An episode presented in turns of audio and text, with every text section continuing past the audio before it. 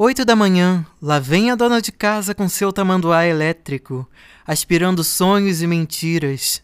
Ela não se preocupa, só age por impulso, meticulosa e insistente. Ela segue seu trabalho.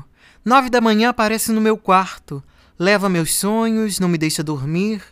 Dez da manhã, adentra a sala, leva as folhas secas que entraram com a ventania da última noite.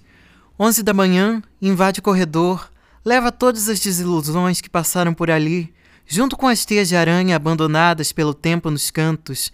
Meio-dia, pausa para o almoço.